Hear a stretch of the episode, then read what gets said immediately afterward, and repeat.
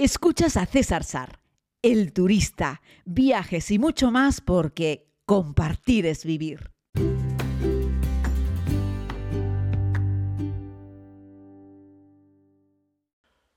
Muy buenos días a todos y a todas, querida comunidad. Les hablo desde la increíble, bella, preciosa, única, extraordinaria e inimitable isla de Tenerife donde aterricé en un vuelo directo procedente de Londres ayer. Así es que después de descansar unas horitas e ir al cumpleaños de unos amigos ayer noche, he despertado con muchas ganas de hacer muchas cosas y bueno, y también de dedicarme unos días a esto de la oficina porque tengo que terminar, entre otras cosas, el guion del reportaje del Bañaderos Express ese increíble buque con el que tuve la oportunidad de navegar junto a una tripulación magnífica con Fred Olsen, que además ellos explican es tu mejor compañía y creo que se lo han ganado a pulso. Bueno, pues después de navegar desde Filipinas hasta Canarias y contarlo a través de las redes sociales, toca hacer un reportaje amplio.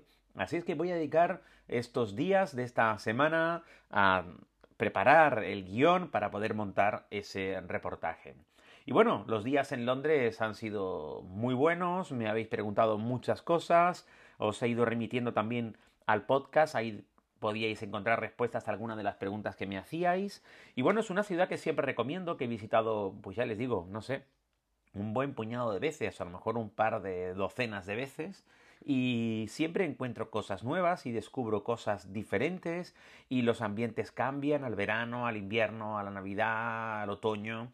En esta ocasión, en este otoño, con todos los parques repletos de hojas en el suelo, esas hojas marrones, ocres, tan bonitas, cuando todavía quedan algunas hojas eh, en los árboles eh, y bueno, todo se tiñe de ese color marrón tan bonito, tan particular, eh, porque bueno, una de las cosas que tiene vivir en Tenerife es que nosotros tenemos aquí en la islita una eterna primavera, pero no tenemos unas estaciones muy marcadas, no tenemos por ejemplo un otoño, entonces aquí hay otoño pero muy pequeñito y pasa muy de puntillas, pero bueno, somos, somos así, tenemos un clima sensacional y, he vuelto aquí a la isla y les estoy grabando este podcast por la mañana a las 8 y 20 y poco hora local y estoy en mangas de camisa y vivo en el municipio de, de La Rotava, ¿no? Que por cierto, si no han venido nunca a Tenerife, les recomiendo que, lo visiten. ¿no? La Rotava es el municipio más amplio eh, de la isla de Tenerife, eh, tiene una corona forestal espectacular, además engloba buena parte del Parque Nacional de las Cañadas del Teide.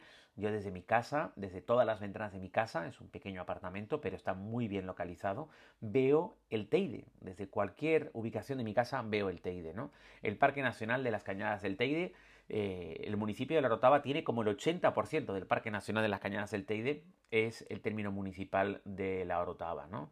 Y bueno, pues tiene el casco histórico también de La Rotava, que es precioso, que es un conjunto histórico-artístico, creo que desde el año 70 y pico. Y bueno, La Rotava viene además a denominarse como tal porque los, guantes, los guanches perdón, lo llamaban Arautaba o Arautápala, y de ahí Orotava, ya saben, ¿no? Los topónimos eh, fueron cambiando y los castellanos los fueron eh, modificando, pero ahí queda alguna reminiscencia, ¿no? Y bueno, venir a la Orotava es venir a caminar ese conjunto histórico, esas calles empedradas, empinadas, llegar hasta la plaza del ayuntamiento, la iglesia de la Concepción, y si además tienes la oportunidad de venir en fiestas, disfrutar del Corpus Christi de la Orotava, es una acontecimiento, yo te iba a decir que, en toda Canarias, pero yo me atrevería a decir que es un acontecimiento a nivel nacional, las alfombras del Corpus Christi con ese tapiz central en la, en la plaza de la iglesia, que tienen un permiso especial para poder hacer ese gran tapiz enorme con arena volcánica, con arenas traídas precisamente del Parque Nacional, algo que normalmente no se puede hacer, pero que evidentemente eh, esta asociación de artesanos eh, que hacen esas alfombras, de los alfombristas, tienen un permiso especial para poder tomar de las cañadas del Teide eh, finas arenas de multitud de colores con los que hacen unos tapices que son unas auténticas obras de arte. ¿no? Luego la procesión del Corpus Christi hace que vaya pasando por una procesión de calles que han sido a su vez decoradas con alfombras, en esta ocasión con pétalos de flores elaboradas por familias, vecinos que desde hace décadas o cientos de años que se dedican a estos menesteres y bueno, es una auténtica tradición, una fiesta muy muy bonita, ¿no? Esta podríamos decir que es el, el, el, punto álgido, el momento más impresionante en el que puede uno visitar el municipio de La Rotava, pero como todo en Canarias está abierto todo el año, el clima es muy bueno todo el año y merece la pena una visita siempre. Además en La Rotava ahora hay muy buena restauración, ha ido increciendo a lo largo de la última década, es increíble, ahora cada día tenemos mejores sitios para comer aquí. También han abierto un montón de pequeños lugares para disfrutar de algún dulcito. De entre todos ellos, yo tengo que destacar a la pastelería Taoro, a Casa Egón, que tienen esos dulces artesanos también. Desde hace muchas, muchas décadas mantienen una tradición rigurosa, la misma receta en los mismos pasteles desde hace ya un montón de tiempo Gentes de todos los rincones de la isla de Tenerife toman su coche y vienen a la Rotava nada más que para disfrutar de esos pasteles.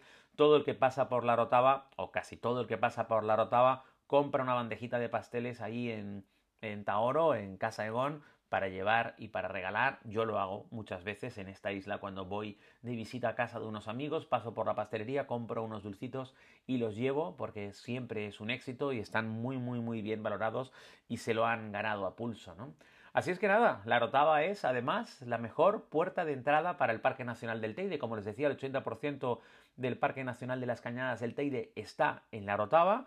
Y bueno, tenemos la vía principal que pasa por el centro de visitantes y que nos va a llevar frente a la imponente montaña, el volcán del Teide. Por cierto, hace un tiempo me acuerdo que tuve una pequeña discusión, por llamarla de alguna forma, en las redes sociales, cuando alguien me decía que es un volcán, no una montaña, ¿no? Y bueno, por supuesto que es un volcán, pero un volcán también puede ser una montaña. Nuestro Teide es un volcán, pero es una montaña también.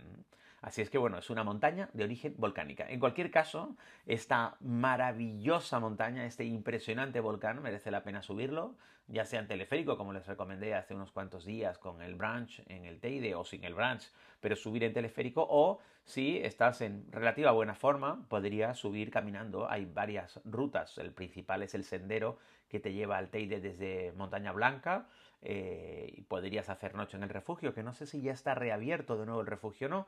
Y, bueno, pues puedes llegar prácticamente hasta el pico del Teide. Si quieres llegar a lo alto, necesitarías un permiso, pero subir andando al Teide es una experiencia que te recomiendo. Eso sí, no te olvides que aunque luzca el sol, aunque estés en Tenerife, aunque lo puedas hacer en mangas y camisa, es alta montaña.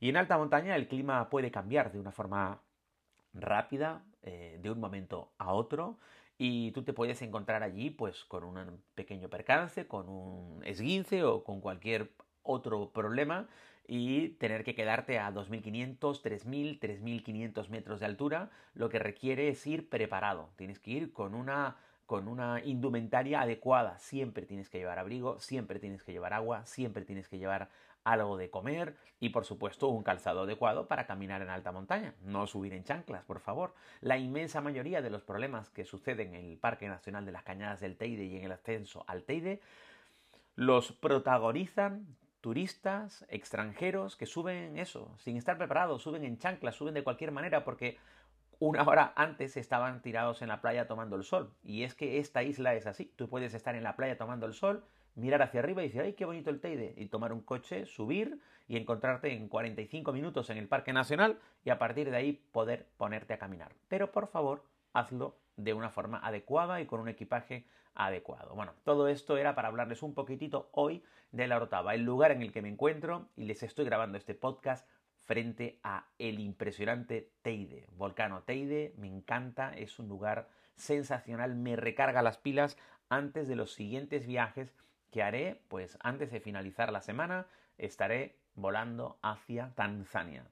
Y después de Tanzania vamos para Moldavia, Irán, Islandia, Etiopía y Egipto. Y con eso terminaré este periplo hasta finales de enero. En febrero, marzo y abril no lo sé todavía, pero seguro que alguna cosita se me ocurre. Un abrazo enorme para todas, para todos, desde la isla de Tenerife, Mislita, que no es mía, es tuya y de toda la gente que vive aquí, que nació aquí o que nos visita, de toda la gente que quiere volver, de toda la gente que nos recuerda, de toda la gente que nos añora, de toda la gente que anhela conocernos. Mislita, Tenerife, es, queridos amigos y amigas, la casa de todos. Que tengan un feliz lunes.